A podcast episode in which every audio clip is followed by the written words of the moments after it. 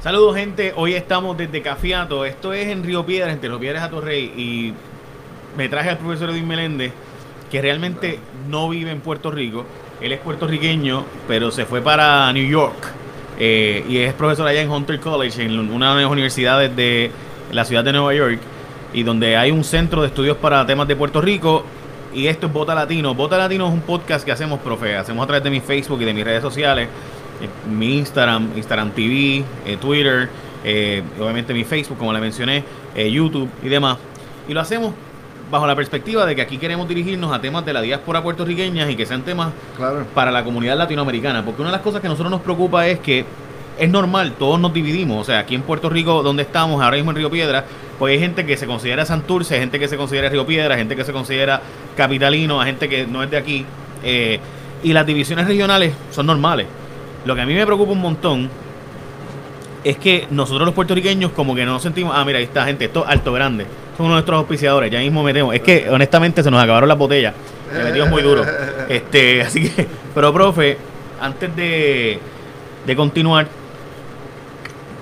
nosotros los puertorriqueños, para mí, tenemos una situación de que no entendemos cuán dominicano ya es Nueva York, cuán mexicano es Chicago, y que tenemos que unirnos porque si Raúl Grijalva no nos da la mano en la Comisión de Recursos Naturales, si los hispanos cubanos, hermanos cubanos en la Florida no nos dan la mano, si Marco Rubio no nos da la mano, pues tenemos problemas. nosotros también tenemos no solo que pedir que nos den la mano, sino nosotros unirnos a las causas de los otros latinoamericanos. ¿Usted qué, usted piensa de eso? ¿Los puertorriqueños no nos sentimos latinoamericanos del todo? Bueno, mira, eh, antes que nada, muchas gracias, por la invitación. La realidad es que nosotros en la diáspora vivimos esto de día a día porque nosotros vivimos en comunidades que están integradas. Y esta colaboración, fraternidad, eh, conflicto eh, y hacer, hacer comunidad es una cosa diaria para nosotros.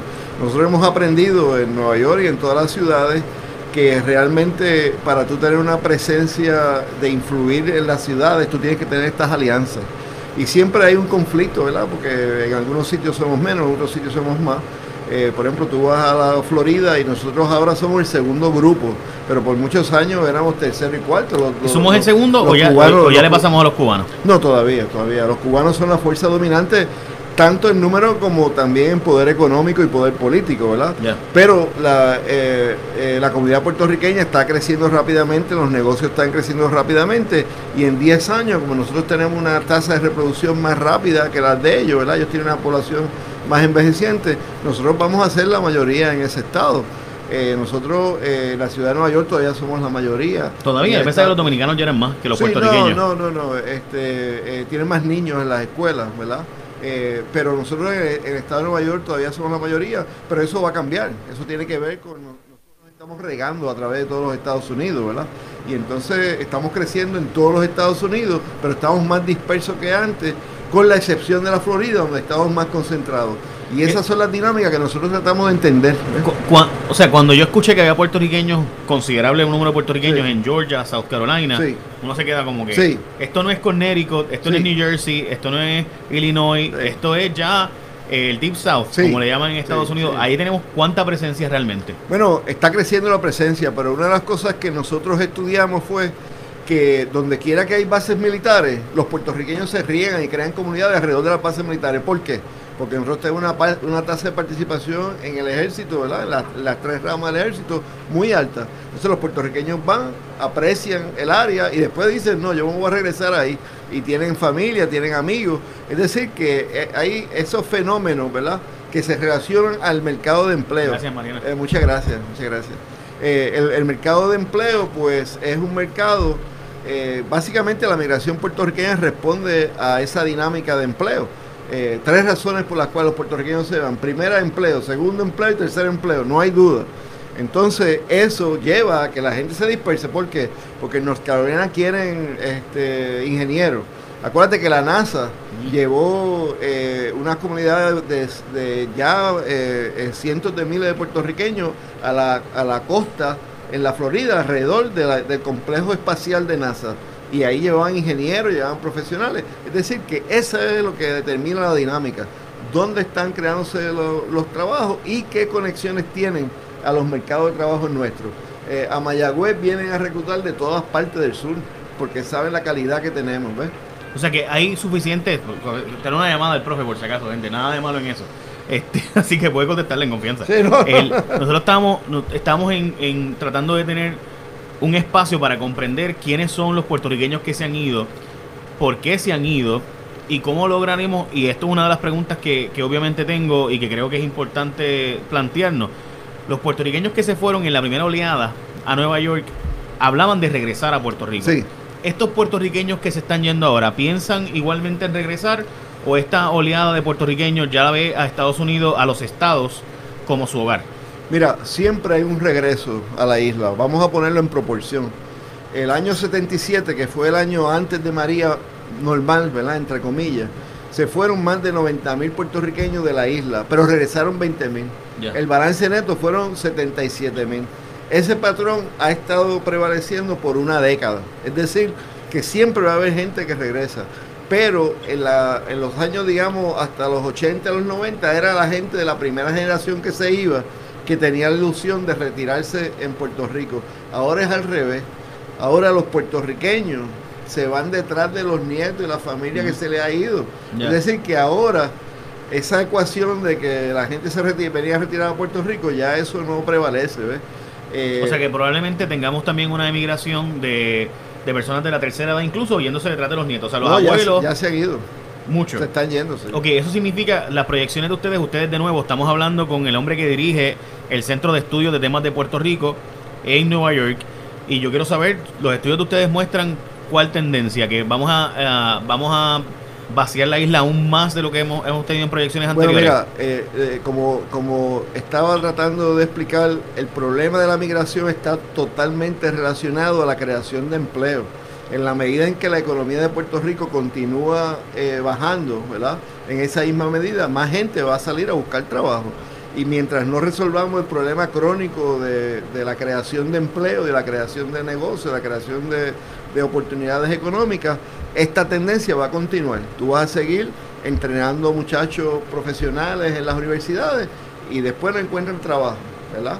O sea que, la tendencia es migratoria y por tanto el efecto que tiene en nuestras escuelas, eh, que tiene en los recursos del gobierno, la, ¿verdad? La, colección de, eh, perdón, el recaudo de fondos del gobierno, todo se va a afectar. Y eso lleva al cierre de las escuelas y tiene otros problemas crónicos. Y vamos a hablar de eso porque ustedes hicieron un informe reciente sobre el tema del cierre de escuelas y la forma arbitraria que se hizo y, las políticas públicas que no se siguieron. Pero antes de ir a eso, me gustaría saber lo siguiente porque se habla mucho de que los puertorriqueños en la Florida tenemos un, una cantidad enorme de poder político. Y eso es verdad. Pero hay otros estados donde las poblaciones puertorriqueñas, como Pensilvania, por ejemplo, ya en Ohio también incluso, o sea, hay otros estados que son purple states, swing states. Eh, estados en Estados Unidos que pueden decidir la elección de los Estados Unidos. Por ejemplo, obviamente la Florida todo el mundo habla porque tiene 29 votos del colegio electoral. Pero Pensilvania tiene 20. Ohio tiene 20 o 18, depende ¿verdad? De, de, básicamente de la población en el momento específico. estamos hablando de estados que ciertamente deciden la elección porque son los más swing states, los estados que pueden ir republicano o demócrata. ¿Por qué no hemos hecho el mismo targeting, el mismo, el mismo esfuerzo eh, porque obviamente hay un millón, 1.08 millones de puertorriqueños probablemente en la Florida, pero hay 400 y pico de mil, casi 500 mil ya puertorriqueños en Pensilvania. Pensilvania. Eso es muy cierto.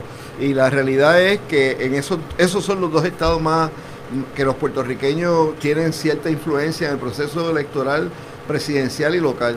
Lo que pasa es que los patrones políticos de esta nueva población en la Florida eh, son bastante mixtos. Tú no puedes predecir que van a irse para republicanos o demócrata, a menos que no vea los candidatos que están corriendo, los, los issues que se están discutiendo, y eso es, importante entenderlo. Eh, en ambos casos, tanto en, Pensilvania como en la Florida, el voto puertorriqueño está más dividido entre demócratas y republicanos, que no era cierto en, la, en, la, en los estados más al, este. Pero eso es bueno o malo? Le pregunto esto porque hay una de las cosas que, que nosotros puertorriqueños como que mucha gente tomó a mal, como que, wow, los puertorriqueños votaron por un candidato, votaron en su mayoría por Bill Nelson. Pero Rick Scott salió muy bien, demostrando que un republicano que haga el trabajo puede lograr el voto puertorriqueño. Ese, esa, ¿Eso es una realidad o el puertorriqueño todavía tiene una tendencia 7 a 3 a favor de los demócratas? ¿O ya eso, un buen trabajo se puede ir hasta 5 a 5? Bueno, mira, eso es, eso es complejo, porque digamos, eh, el voto puertorriqueño se dividió en una forma distinta a los candidatos senatoriales y candidatos congresionales, en una forma distinta al voto presidencial. En el voto presidencial dominó la, la aversión que tenía la comunidad puertorriqueña hacia Donald Trump. Vamos a decir que la candidata Clinton tenía 50% del voto, pero 80% de los puertorriqueños votaron por, por la Clinton. Quiere decir que hubo un movimiento hacia Donald Trump que era eh, contra Donald Trump que no se podía capturar en las otras elecciones de Rick Scott versus Nelson o de las otras elecciones locales. Entonces, ¿qué pasa? Que ahí los candidatos y los issues que ellos demandan tienen mucho que ver. Ahora mismo, el mejor senador puertorriqueño de los Estados Unidos es Rick Scott. Viene aquí, le da atención a las cosas porque nosotros hacemos actividades allí y él envía a su gente. Tiene, él le está dando tremenda atención al caso de Puerto Rico. Está criticando al presidente. Todos pensamos que eventualmente va a correr para presidente. Y Rick Scott, si logra el voto puertorriqueño en la Florida, está súper adelante para correr para la presidencia eventualmente. Ahí ya tú ves que eh, la campaña de, de, un republicano dividió el voto puertorriqueño. ¿eh? Eh, mientras que en la presidencial se fue hacia, hacia el lado del candidato demócrata. Es decir, que importa quiénes son los candidatos, que importan las relaciones con la comunidad puertorriqueña. La pregunta inicial que me hiciste, ¿eso es bueno? Eso es fantástico. Eso es fantástico porque desde el punto de vista de influenciar la política pública americana, influenciar el Congreso y la Casa Blanca, tú tienes que tener gente en los dos lados para poder tener la influencia. Lo que pasa es que eh, tiene que ir con una agenda. Esa es mi próxima pregunta. Tiene que ir con una agenda. Eh, precisamente mi próxima pregunta. ¿Responden esos electores puertorriqueños a algún líder en específico? ¿Hay alguien que puede decir? Porque hubo un momento donde César Chávez y los grupos mexicanos tenían a un líder claro de este es mi gallo y lo que él me diga lo vamos a hacer. Los grupos puertorriqueños en Nueva York tuvieron en diferentes, porque no, no, quiero ser injusto diciendo nombres, pero ciertamente hubo un momento en los 70 donde había unos candidatos puertorriqueños que lograban unificar a los puertorriqueños detrás. Los cubanos tienen a Marco Rubio. Marco Rubio es el gallo de los cubanos. O sea, este es mi gallo. Yo apuesto a ese gallo. Los puertorriqueños tenemos a alguien porque recientemente el gobernador le dijo al presidente de Estados Unidos, yo voy a conseguir votos aquí, el que le dé la espalda a Puerto Rico, vamos nosotros a lograr. Y no, o sea, no pareció eso. ¿Hay alguien que logre que el puertorriqueño diga lo que él me diga yo voy a hacer porque le conviene a mi país, le conviene a mis puertorriqueños, republicano o demócrata. Bueno, mira, yo te voy a decir que la delegación congresional eh, puertorriqueña siempre ha tenido ese rol de liderato. Lo que sucede es que ellos están más unidos, digamos, Serrano se está retirando, pero Nidia Velázquez, eh, Luis Gutiérrez, que, está, que se retiró del Congreso, ahora está Darren Soto, y los amigos nuestros, ¿verdad?, que, son electos en distritos eh, puertorriqueños. Eh, a través de los Estados Unidos. le pregunté esto porque me, quería saber, ¿Alexandre Ocasio Cortés va a ser esa figura? ¿Va a ser la oh. figura que Puerto Rico vea como su, su, su, bueno, mira, gallita? Eh, eh, iba, iba a ese punto, me alegro que, la, que la mencionaras a ella. Esa delegación congresional nuestra es compleja en la cuestión política, se unen en, una, en unos asuntos y se dividen en otros asuntos. coge lo, las propuestas de, de Ocasio Cortés pues mientras Nancy Pelosi diga que, esa, que, el, el, pacto verde no es la plataforma demócrata, yo te aseguro a ti que el establecimiento, el liderato demócrata puertorriqueño en el Congreso y otros lados va a seguir la línea del partido porque eso es la, forma que, que se opera. Pero vamos a venir al tema del estatus de Puerto Rico y el apoyo.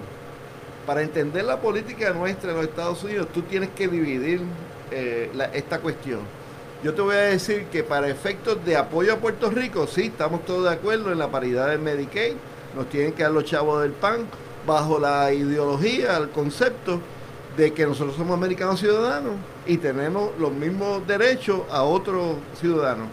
Eso lo pueden decir los que están a favor del Estado Libre Asociado o de, la estadidad. Y no hay problema divisivo en, la, en medida en que tú insertas el hecho específico del estatus en una forma u otra, ese bloque se divide. Es decir, dame, dame el dinero de la Stratford Act.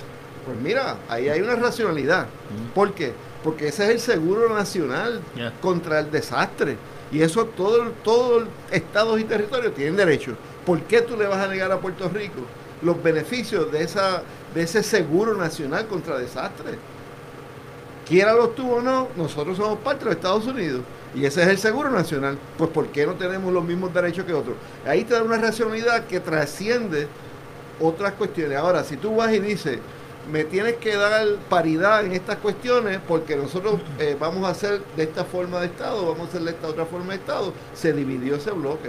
Entonces, eh, esa complejidad hay que tenerla clara porque esa unidad es eh, transaccional en el sentido de que depende del, del hecho que tú quieras. Una vez tú empiezas a, a traer cuestiones partidistas, sea República eh, Demócrata. Porque fíjate, acuérdate, Ricardo Rosselló está en el Partido Demócrata. Obviamente, para aquellos que no, no siguen ver el tema, la ley federal que da alivio de FEMA, Stafford Act, eh, se había una controversia de si a Puerto Rico le iban a aplicar y le iban a dejar incluso hacer mejorar la condición en la que estábamos. Y eso es un, un, cuestionamiento, un planteamiento bien importante porque Puerto Rico decía, es que yo no tengo ni 10 pesos para aportar mi parte, porque los estados, cuando ocurre un evento catastrófico, los estados tienen que aportar un 10% de lo que le cuesta FEMA, por ejemplo, el recogido de escombros. Puerto Rico dijo, yo no tengo ni, ni el 10%. Eh, y además después de eso, Puerto Rico decía, es que yo necesito build back better. O sea, en Puerto Rico yo necesito que me dejen que los chavos poder usarlo de forma tal de que yo reconstruya mejor la infraestructura. Y eso, o sea, los estados no podían hacerlo, había que dejar las cosas como estaban. Pues ahora se hizo una enmienda para Puerto Rico, en síntesis, donde se permite usar los fondos para mejorar. Por ejemplo, si antes eh, la luz se caía porque el cable se cayó, pues ahora podemos soterrarlo. Y hay fondos para eso. Eso es importante porque eh, hay un debate de, de, hasta dónde vamos a ayudar a Puerto Rico y sí. que Puerto Rico tenga skin in the game, que Puerto Rico no diga, ah, pues yo gasto por ahí para abajo porque esto me lo pagan los federales. Bueno, pues hasta dónde te voy a soltar por ahí los chavos y tú metes el billete y para los que no son este puertorriqueños o no saben de Puerto Rico, chavos para nosotros es dinero. El, yo, Puerto Rico coge el dinero y lo sigue gastando por ahí para abajo porque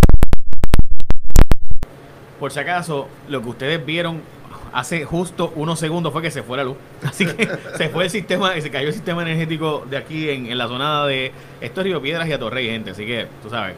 Eh, y todavía estamos viviendo esto. Y parte de lo que estaba diciendo era que el dinero de Stafford se pudiera usar, la, lo, los dineros de FEMA que llegaran a Puerto Rico se pudieran usar para robustecer el sistema eléctrico y no meramente ponerlo como estaba, porque como estaba era bastante decrépito.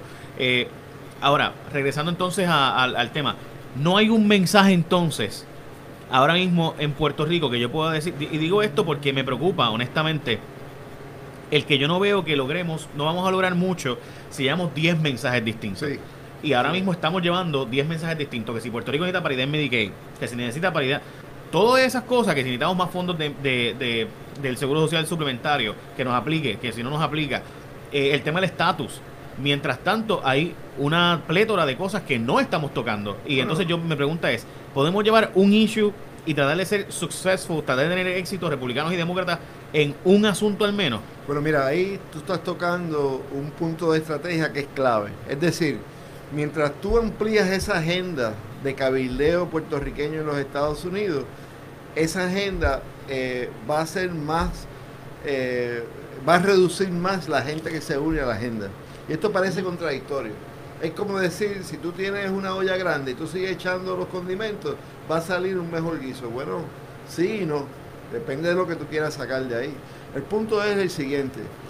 Mientras tú busques cosas unitarias, para mí las cosas unitarias del momento es que hay ciudadanos puertorriqueños, que ciudadanos americanos que están en Puerto Rico, que están siendo negados unos beneficios que tienen otros ciudadanos. Eso es una ideología que une mucha gente porque ¿por qué vamos a ser ciudadanos de segunda clase? Por el hecho de que estamos aquí en la isla. Ahora, la solución a eso, cuando tú dices, oh, bueno, la solución a eso es tal o tal, ahí ya tú entras a dividir, eh, divides el grupo. Entonces, ¿qué pasa? Si tú coges esa, esa mantra de vamos a buscar los, los casos unitarios, pues ¿qué, te, ¿qué es unitario aquí? Mira, se acabó el pan ¿Por qué tenemos que estar renovando? Eso debe ser permanente, pero por ahora dame, dame la ayuda. Para los que no son puertorriqueños sí. o, son de la diáspora, los food stamps, en Puerto Rico sí. le llamamos el PAN, que es Plan de Asistencia Nutricional. Y profesor, la verdad es que ni eso estamos detrás, porque sí. hay un proyecto en el Senado que nos da los fondos y Ritzcott está empujando el proyecto. Eh, pero a la misma vez en la Cámara dicen, pero es que no solo Puerto Rico necesita el PAN sí. o los food stamps, Puerto Rico necesita más bueno, que eso. Pero esa es la dinámica eh, política congresional Aquí lo que nosotros tenemos que entender, ¿verdad?, es que por muchos años los gobiernos y los partidos políticos puertorriqueños han cabildeado el Congreso desde la perspectiva isleña. Vamos a decir, y esa perspectiva no siempre es correcta. Por ejemplo, una vez tú eliminas las 936, los chances de que el gobierno, de que el Congreso va a pasar una versión, como tú la quieras llamar, que se parezca a las 936 son bien mínimos. No hay coalición para eso. La perdiste y ahora es otra cosa. Eh, coge la legislación de, cambio de, de, los, de los taxes que pasó Trump, ¿verdad? La reforma tributaria. Bueno, eh, Puerto Rico era una cosa que no estaba ni en la discusión, ¿verdad? Si tú y nos afectaba totalmente. Nos afecta totalmente. Pero si tú vas a gastar tus esfuerzos de cabildeo en que haga, en que haga una dirección y vas a tener cuatro o cinco posiciones, porque no eran dos ni tres, eran cuatro y cinco gente diciendo pues, cosas distintas. Por eso pues, hay que explicarlo porque no todo el mundo sigue. Yo sé que usted y yo lo seguimos el tema y esto nos apasiona. Jennifer González, que es la comisionada residente, la congresista puertorriqueña, tenía una posición. El gobernador tenía otra posición. La delegación legislativa, correcto, que son del mismo partido. La delegación puertorriqueña a la legislatura tenía otra posición. Entonces, los partidos de oposición tenían otra posición también. Entonces, llegó el punto en que Estados Unidos aprobaron lo que le dio la gana a ellos y a Puerto Rico se lo llevaron enredado. Los pocos eh, chances que tú tenías de que aprobaran algo que fuera beneficiado a Puerto Rico, ¿verdad? Eh, se diluyeron con un esfuerzo dividido. La cuestión era que no estábamos de acuerdo cuál era la plataforma. Por mi parte, ¿verdad? Nosotros organizamos conferencias, traemos distintos ponentes para que informen al público. Nosotros no somos partidistas, traemos todos los puntos de vista, pero cuando después los activistas políticos dicen vamos a ver cuál es la línea de cabildeo con respecto a esta reforma, cómo entra Puerto Rico aquí para unificar la diáspora en un mensaje, pues no es posible, ¿verdad? No es posible porque... No hay ahora mismo un issue o un asunto o un líder que podamos decir que cuando ese líder diga, levante el dedo y diga, por aquí vamos, nadie va a seguirlo. La época del caudillismo terminó. Eso, eso no va a suceder ni en Estados Unidos ni en Puerto Rico, en mi opinión, de los puertorriqueños en la diáspora. Pero hay un, el liderato congresional por la, por la oposición que ocupan, siempre tiene una influencia mayor en la forma en que se estructura la respuesta de la diáspora. Eso no hay que negarlo. Y ahora tienes a Darren Soto, que se acaba de hacer un, eh, una legislación a favor de la estadidad, pero tienes también a otros en, en, ¿verdad? en, la, en la rama eh, más izquierda del Partido Demócrata, todo esto del Partido Demócrata. El único, eh, creo que el único republicano que teníamos, que era Labrador, pues... Sí, se fue para el Estado y, perdió en el Estado. y perdió para Idaho. Sí, o sea que... que que esa cuestión de tratar de buscar consenso hay que hacerlo con menos menos este, temas. en vez de tener una olla grande, hay que buscar un tema más unitario y entonces enfocar todo el mundo en eso. Eso se logró, por ejemplo, para promesa, el resultado de la efectividad de la diáspora. No, no nos puede gustar cuál fue el resultado, pero lo que nosotros estábamos eh, empujando allá, ¿verdad? Toda la comunidad puertorriqueña, era simplemente el derecho a la reestructuración de la deuda. Claro. Ah, claro. Nos, metieron una junta, pero Puerto Rico, los diáspora sabía que si Puerto Rico no reestructura su deuda, es incapaz de continuar. O sea, de verdad, si, si Puerto Rico no tuviera una ley que pudiéramos, ahora mismo Puerto Rico lleva tres años básicamente sin pagar la deuda. Eh, y estamos en un proceso de reestructurarla. Y mientras continúe el tribunal, opera lo que llama un stay, que los abogados comprenden el proceso de quiebras, cuando, al igual que usted, si se radica en quiebra, los acreedores se detienen en lo que el tribunal ve el caso y resuelve. Profesor, me preocupa lo siguiente, y ahí voy a, obviamente lo que es su expertise y lo que usted está publicando recientemente. La emigración continúa y pareciera, y todavía no hemos empezado a repagar parte de la deuda que, aunque reestructurada, vamos a tener que pagar parte de ella. Y honestamente, en mi opinión, la reestructuración fue bien mínima en comparación con lo que debió haber sido. Hubo una baja, o sea, no, nadie puede, nadie que nos esté viendo puede decirle usted que no hubo una baja de la deuda sustancial. O sea, hubo un mínimo de, de una tercera parte de la deuda que se está reestructurando e incluso la deuda del gobierno central hasta ahora aparenta ser que no se va a pagar o se va a pagar una cantidad ínfima. Pero sigue siendo una deuda monumental. Sí. Y pareciera que la inmigración continuará. Los números de usted, ¿quiénes son los puertorriqueños que se van y por qué? Bueno, mira, los puertorriqueños que se van son eh, clases trabajadoras. Por si acaso coger croquetas, son de bacalao, son bien buenas. Y, y profesionales. son, son, es una composición que refleja toda la sociedad puertorriqueña, desde los pobres hasta los ricos, pero realmente el grueso de la población puertorriqueña es esta clase media, clase, clase media baja, clase media, que ha terminado de estudiar o que está, tiene trabajo, eh, tres trabajos part-time y quiere, y quiere buscar algo mejor. Esa es la población que se está yendo, que incluye un gran número de jóvenes y familias jóvenes que tienen niños y que van a procrear más niños. Ahora mismo la tasa de reproducción nuestra es menos de dos, quiere decir que cada mujer va a reemplazar menos de ella y, su parejo, ¿verdad? Eh, eh, estadísticamente. Es decir, que la población puertorriqueña va a continuar, los niños van a continuar achicándose, mientras que los envejecientes están continuando eh, expandiéndose. La clase trabajadora tiene una carga mayor. Esa tendencia no va a pasar, no va a parar hasta que no haya empleo para esa gente que se está yendo. Y no hay empleo porque estamos en un espiral descendiente. Mira, después de que todo está hecho y dicho, con la inyección que se proyecta, porque es todo teórico hasta ahora, no, ha, llegado, no ha llegado los chavos de la recuperación económica, después de todo eso, las mejores proyecciones de la Junta dicen que en cinco años vamos a estar con crecimiento negativo del, Producto Bruto. Es decir, que después de una década de, esfuerzo de la Junta de Oversight Board, lo que nos prometen, la promesa que nos han hecho es que vamos a estar en una recesión continua. Esa es la promesa que tenemos ahora mismo. En la, Hasta los años 40 y 50. O sea, estamos hablando de palabras mayores. Por eso, y que las proyecciones de población es que vamos a seguir bajando, ya estamos casi en 3 millones, vamos a seguir bajando a 2 y pico, a 2 y pico. O sea que, que hay ha sido más rápido de lo que se había dicho, porque originalmente se había dicho que para el 2050 íbamos a llegar a 2.5 millones de habitantes. Pero como que se ha acelerado la cosa. Se ha acelerado por el impacto del huracán.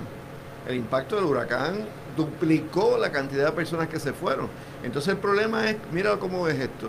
Si lo que determina el nivel económico en, casi todas las economías tiene que ver, claro, con tu composición, manufactura, esto, lo otro, ¿verdad? Negocios, pero tiene que ver con el nivel de la población. Si no hay población, Puerto Rico todavía tiene casi una, eh, una de cada cinco eh, unidades de vivienda vacía. Ahora mismo tú estás reduciendo las escuelas de más de 1.500 a casi la mitad de eso. Ya. O sea, sí que vas a, hacer que más casas estén Pero esto va a continuar. O sea, que, que eh, ¿qué tú vas a hacer con ese la, la, cosa es que yo no veo que hay una filosofía tipo Detroit, profesor, donde en, Detroit dijeron, ¿sabes qué? Pues los servicios del gobierno van a poder llegar hasta aquí. Hasta ahí. Y entonces, porque el problema es que cuando tú tienes un asunto, y le doy un ejemplo, si tú llamas a la policía ahora mismo, y esto me ha pasado y lo he visto, que la gente está, o sea, una señora recientemente llamó a la policía porque estaba maltratando a una mujer frente a ella. Ella estaba en su carro y vio, saliendo del supermercado, cómo le estaba golpeando el esposo a la esposa. O lo que aparentaba, una pareja, no, no sabemos si esposo y esposa. Ella llama a las autoridades y estuvo cerca de 50 minutos al teléfono y nunca llegó una patrulla de la policía. Porque no había una patrulla de la policía. O sea, no llegó un agente de la policía mientras estaba ocurriendo un acto de violencia física contra una mujer en un lugar público. No llegó nunca una autoridad. By the se fueron. Nunca sabemos, no supimos si son pareja, si, que, si son esposos, no sabemos si ya continúa un patrón de maltrato. Entonces, ¿qué pasa? Que, en mi opinión, llegó un momento en que si los servicios que vamos a poder dar son estos, pero hay que darlos bien. Hay que darlos bien dados. Se tiene que llegar una patrulla en 3 a 10 minutos. No puede haber un proceso donde la patrulla no llega, la policía no llega, porque entonces lo que uno hace es que dice, bueno, si me pasa algo a mí, pues yo me voy de aquí. Pues es que yo no, si me pasa algo a mí mañana no va a llegar tampoco la policía. Eh, en mi programa de televisión hicimos un, un, ejercicio de ir a cuarteles de la policía en ciertas áreas y había hasta cuarteles cerrados. O sea que llegamos a las 2 de la mañana a un cuartel de la policía y no estaba ni el retén, ni la gente que se supone que esté dando vueltas, ni la patrulla. Y fue que después nos enteramos que había habido, había ocurrido un acto de violencia, un doble asesinato, y la distancia era a 30 y casi 40 minutos, así que cerraron el cuartel y se fueron. O sea, literalmente en ese momento, si ocurría cualquier otra cosa en ese mismo pueblo, no había, y no, no decimos el pueblo, porque obviamente pues no queremos decirle a los pillos, a los, ladrones dónde, dónde pueden ir y a la hora, pero, pero es terrible, porque entonces no hacemos nada bien y por tanto la gente va a continuar yéndose. Tú tienes que tener la seguridad de que al menos en un área va a haber un servicio, pero si eso no ocurre, pues uno lo que coge es miedo. Yo por lo, por lo menos te puedo decir que a mí eso me, dio tanto miedo que me fui al otro día y compré unas croquetas y unas cosas y se las llevé al cuartel de, más cercano de mi casa. Este, no, mentira, lo hice, pero no lo hice por eso. Pero, Pero, profesor, eh, el cierre de escuelas, ustedes recientemente lo han estudiado. Es obvio que Puerto Rico tiene que cerrar escuelas porque tenemos la mitad de la población y probablemente menos de la población escolar. Eh, yo recuerdo cuando yo estudiaba, éramos cerca de 680 mil a 700 mil estudiantes. Recuerdo que mi escuela, por ejemplo, superior, yo estoy en la escuela pública, la José Campeche tenía 1160 estudiantes. Recuerdo ese número exacto porque 1160, yo era el presidente del Consejo de Estudiantes y yo tenía que decir mucho. Yo soy el que representa a los 1160 estudiantes de esta escuela y estaba en el comité de, disciplina escolar. Eh, siempre el, el, nerdo, ¿verdad? Y entonces, eh, yo estaba en esos grupos y recuerdo que recientemente fui a la escuela y hay menos de 600 estudiantes. O sea, estamos hablando de, de wow, o sea, este, la diferencia es dramática. Pero coge ese ejemplo, ¿verdad? El aspecto que yo creo que hay que traer es el de hacer un plan maestro donde está envuelta la comunidad, los maestros eh, y los otros, eh, gente que tiene interés en que esto se resuelva, ¿verdad? ¿Por qué digo eso? Tú coges ese ejemplo de esa escuela. Eh, obviamente tiene una capacidad extra, ¿verdad? Pero vamos a decir que es una escuela elemental en el medio del campo, que es el ejemplo. Nosotros descubrimos que dos terceras partes de las escuelas las han cerrado en el campo. ¿Por qué? Por la baja de, estudiantes. Y la racionalidad para cerrar esta escuela es el ahorro del gasto económico, que es una racionalidad. No hay estudiantes, ¿por qué vamos a gastar el dinero? Lo que sucede es que si no hay una planificación integral con la comunidad, ¿qué sucede? Esos niños se penalizan de una forma que los niños en los barrios cercanos al llano, ¿verdad? que están en centros urbanos, las distancias son más cortas. ¿verdad? Entonces se penaliza desproporcionalmente a esas poblaciones. ¿Qué se puede hacer? Una de las soluciones que la gente ha encontrado es crear eh, eh, eh, escuelas Montessori públicas, que es un híbrido, una alianza privada en el sentido de, la, la, organización sin fines de lucro que participa, pero el gobierno paga los salarios de los empleados, ellos están protegidos ¿verdad? por los beneficios y todo lo demás. pero el gobierno es un gobierno de los maestros, que está la comunidad participando. Entonces, ¿qué pasa? La, metodología Montessori que esta gente ha descubierto y que se ha expandido muchísimo en, Puerto Rico, permite que tú combines grado 1 y 2. Grado 3 y 4, grado 5 y 6. Además, los resultados de esa educación son más eficientes. ¿Por qué no? Entonces la comunidad dice, espérate, entonces, ¿qué sucede? Que otras cosas las que sucede es que cuando tú abres la escuela Montessori, ahora los padres están dispuestos a viajar de más área. A lo mejor si tú necesitabas 100 estudiantes pues, y tenías 60, a lo mejor te llega gente de otro lugar. Pero si no te llegan, ¿qué tú vas a hacer con esa planta física? En ¿Qué tú vas a hacer? Bueno, ¿cuál es la población creciente tuyo? Envejeciente. Pues tú tienes que abrir a servicios de educación continua, porque ¿dónde va a salir la fuerza de trabajo? Si, piensa, si no van a salir de los jóvenes que van a entrar a la universidad, ¿Cómo tú mantienes la economía? ¿Cómo tú sabes del hoyo que está? Pues tú tienes que traer la gente que fueron a colegio y no terminaron, que no se fueron de high school a colegio. Tú tienes que traerlos de nuevo, pero no puedes, eh, si estás allá en el campo, no tienes que crear centros de educación a distancia. Tienes que crear unas metodologías nuevas, centros de envejecientes, centros de resiliencia. Ese concepto de un centro comunitario de muchos usos de, servir la comunidad es un uso mejor que vender esa escuela al sector privado. O que cerrarla y dejarla abandonada, como está ocurriendo en la mayoría de los casos. Tenemos que hablar un poco más de las escuelas y de la Universidad de Puerto Rico, pero quiero ahora, mire gente, Alto Grande es un producto bien interesante porque Alto Grande, yo sé que ustedes conocen el café Alto Grande, que ahorita estábamos tomándolo, pero este es ron Alto Grande. Y Alto Grande, como ustedes saben, es uno de nuestros auspiciadores. Y evidentemente, al usted probar Alto Grande va a saber lo siguiente. Y yo le puedo decir, ¿verdad? Lo bueno que sabe, porque yo lo he probado muchas veces. Pero además de lo bueno que sabe, es un producto que está añejado allá arriba en la zona del cafetal, en la montaña puertorriqueña. Y eso automáticamente le da un sabor muy, muy único.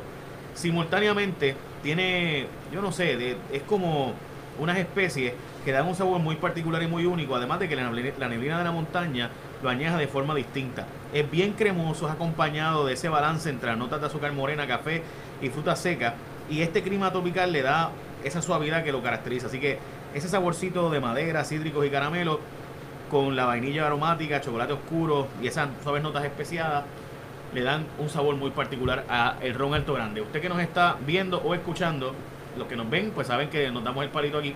Pero los que nos escuchan sepan que de verdad lo probamos y el ron de verdad sabe bueno. No es chiste, de verdad sabe bien bueno. Y yo que no soy un bebedor le puedo decir que sabe diferente. Pruébenlo y van a entender. Salud. Ok, profe. Salud. Antes de, terminar, porque ya, no, ya mismo nos vamos, eh, yo quiero, por si acaso, las croquetas. Sí, sí, sí, estamos mirando. este, como, pues, la idea es. Este, profe, yo quiero preguntarle de forma objetiva: ¿hay solución? Usted que trabaja todo el tiempo con estos temas, yo le escucho a usted proponiendo cosas, pero no pareciera ser que el gobierno tiene esos intereses. Por ejemplo, cuando yo veo que están gastando dinero en cabildeo por estatus, cuando los problemas de Puerto Rico es apremiante, son la mala administración. O sea, Donald Trump está diciendo, mira, aquí hay tanta corrupción que no le voy a dar un peso más. Bueno, pues eso, o sea, si tú administras bien, la estadidad va a llegar o la independencia va a llegar, y, pero yo veo un problema de administración serio. ¿Serio? Eh, y la percepción afuera es de que, o sea, cuando Donald Trump dice, yo no voy a soltarle un peso más a Puerto Rico, porque son muchos corruptos y se los roban, no, no el pueblo, los políticos, los puertorriqueños son fine people, como dice él. Los puertorriqueños de la diáspora dicen, es verdad, por eso estoy aquí, por eso me mudé, porque precisamente esta gente se lo roba todo, los políticos puertorriqueños. Y eso suena como que no hay mucha solución, que no están pensando en las soluciones, sino pensando en cómo repartir el poco dinero que queda en las arcas del gobierno. ¿Hay solución? Pues claro, hay solución y hay solución que está emergiendo. Mira, te voy a dar el mejor ejemplo que tengo en mente. Eh, para allá, para los años 40, en medio de la guerra, Puerto Rico creó una corporación de, crear empresas que servían la guerra. La guerra era el momento, la ventana histórica. Y esas empresas generaron empleo urbano de, fábrica eh, y acabó la guerra. Y esa gente empezaron a decir, pero ¿por qué vamos a dejar la fábrica? Vamos a ver si podemos usarla para esto, vamos a usarla para lo otro. ¿eh? Y empezaron a hablar de cómo podíamos traer fábricas a que vinieran a establecerse a Puerto Rico. La brillantez de Muñoz Marín y el Partido Popular en aquel entonces fue que dijo, espérate, aquí hay un movimiento social. Muñoz estaba relacionado a la, empresa relacionada a la guerra. Pues, ¿eh? Y dijo, espérate, aquí está mi, aquí está mi plataforma el punto es que esa, ese modelo de desarrollo que después creó toda la industrialización, movió gente del campo a la ciudad, a la ciudad aquí y a las ciudades allá en Nueva York y en otras áreas, porque eso fue parte del modelo, sacar la población que llamaban excedente. Pero como quiera que fuera, hubo una, una época donde esa clase media creció y creció y creció. Creció con parte de los programas federales, de de, los programas de la guerra, de, las becas para los estudiantes, creció por muchas razones. Pero la idea de la fábrica y ese modelo de industrialización y la creación de las 80 corporaciones públicas que hoy día están más o menos quebradas, ¿verdad? Ese modelo ya pasó, no se va a restituir. Pero el punto es que salió orgánicamente de lo que está pasando. Es decir, coge la vivienda, pues hay grupos que están hablando de rehabilitar la vivienda que se tiene. Hay grupos que están donando el esfuerzo para hacerlo. Pero hay una política pública que guíe los recursos para el uso de esa propiedad vacía, para la rehabilitación de los cascos. Hay una conversación y alguna gente está experimentando hacerlo. Eh, coge las escuelas. Pues mira, este auge de las escuelas Montessori o de los centros comunitarios de uso múltiple, ¿verdad? Son movimientos intrínsecos a, a las comunidades nuestras que están surgiendo como modelo de desarrollo económico. Es un modelo, las cooperativas que antes de la tormenta eran como 800 mil miembros, hoy día tienen más de 1.2 millones de miembros. Han surgido cooperativas de esto, de lo otro, cooperativas de producción que no existían antes, había cooperativas de agricultura, pero ese auge a ese movimiento claro, las cooperativas energéticas que son la, el futuro. Tiene una idea en común, la energía, el agua, esos son los problemas que tenemos. Y la gente está buscando soluciones de abajo para arriba lo quiera este o lo quiera el otro, o, lo reconozca promesa o lo reconozca el otro, eso no importa. Ellos están diciendo, mira, aquí tuvimos tanto tiempo sin luz, hay que buscar energía alternativa. Y esta es la forma que lo vamos a hacer. Y han creado comunidades, han creado proyectos individuales. Eso que es orgánico se me parece a mí, a ese periódico histórico de la transición de la agricultura a la, a la, la producción urbana este, de fábricas en aquel entonces. Y eso se diversificó. Después se trajeron otras industrias. las farmacéuticas estuvieron relacionadas a la política pública. Pero eso fue, esto que está sucediendo hoy día es orgánico y tiene una idea en común, que es el empresarismo social. Cómo la gente, eh, con ideas de negocio, con ideas que tú llamarías capitalistas, pero aplicadas al problema social, empresarismo social. Y eso está aprendiendo con movimiento social. Eso te crea una clase de liderato distinta. un liderato que no está atado a los partidos tradicionales. Un liderato que sabe que todos los días en Puerto Rico salen 800 mil personas por la mañana a trabajar. 800 mil personas que saben que ellos pueden generar los ingresos para mantener la familia y demás. Es decir, que yo veo un momento histórico donde para mí yo estoy muy optimista porque yo veo esa emerger de, esa, de esos grupos que están tomando acción en sus manos. ¿Cómo eso se va a manifestar políticamente? Hay que ver. Yo no tengo una bola de cristal, pero lo que yo sí sé es que ese liderato que yo veo ahí, con el cual yo estoy en contacto todo el tiempo, porque yo quiero establecer un, puente con la diáspora. Esto no es que yo estoy haciéndolo de gratis aquí, yo quiero que nosotros en la diáspora, cuando apoyamos a Puerto Rico, lo hagamos de sector cívico a sector cívico, que trascendemos las divisiones políticas porque las, divisiones políticas no nos permiten hacer esa unidad. Entonces, este puente de relaciones humanas que estamos construyendo entre la diáspora y Puerto Rico es con este sector emergente, con esta idea de que nosotros está en nuestras manos, la autogestión nuestra puede cambiar el país eso va a resultar en unos jóvenes y otras personas que tienen un liderato que es más independiente y es un liderato por el buen gobierno. Si eso se puede amarrar en un movimiento político, hay que ver, pues yo no, ¿sabes? Yo ya llevo 50 años estudiando alrededor de, puertorriqueña y todavía no, la entiendo muy bien, especialmente la política. Pero yo sí veo, eh, yo estoy muy optimista en el futuro de Puerto Rico, siempre y cuando le echemos agua y fertilizante a ese movimiento de base que está haciendo una diferencia. Pues las escuelas Montessori, si el gobierno le da paso, ahora hay una lista de espera de más de 40, ya hay como 50 organizadas. Si tú le echas agua y fertilizante a ese movimiento, te reforman la educación, la hacen, envuelven la comunidad y los y lo, ¿verdad? lo que los niños aprenden va a ser mucho mejor, reduce la criminalidad en las comunidades. Es decir, que hay un problema, hay, hay, hay un proceso eh, virtuoso que está emergiendo en las escuelas, en la, en la vivienda, en la reparación de vivienda, en la energía, y todos esos sectores tienen este nuevo liderato, Pero vamos a, vamos a combatirlo vamos o a vamos a ayudarlo. Esa es la pregunta. Profesor, gracias. Gracias a ustedes. Profesor de y jefe, by the way, del Centro de Estudios de Temas de Puerto Rico en Hunter College, que es parte de la Universidad, Sistema Universitario de la Ciudad de Nueva York. Edwin Meléndez, ¿de dónde de Puerto Rico? Yo nací en Fort Brooke, en San Juan, cuando eso existía. Mi papá estaba en el ejército. Y ah, yo, no, te choteaste ahí. Yo nací en San Juan. Yo nací en San Juan, en el casco de San Juan, que era una base militar. Ya. Eh, y después crecí en el reparto y eh, Puerto Nuevo y el reparto. Bueno saberlo. Hasta que nos fuimos. pues, bienvenido siempre aquí. Gracias, gracias por la invitación. Esto fue Vota Latino. Tratamos de unir la diáspora puertorriqueña, los temas latinoamericanos en los Estados Unidos y obviamente Puerto Rico, desde Puerto Rico hacia los Estados Unidos. Estuvimos en Cafiato y gracias a la gente de Alto Grande por querer nuestro producto y ahora el profe pues va a meterle mano porque yo no voy a comer esto solo. bueno, puedo, pero no voy a hacerlo. Alto Grande, gente, pruébenlo. De verdad es un producto interesantísimo. Llévatelo.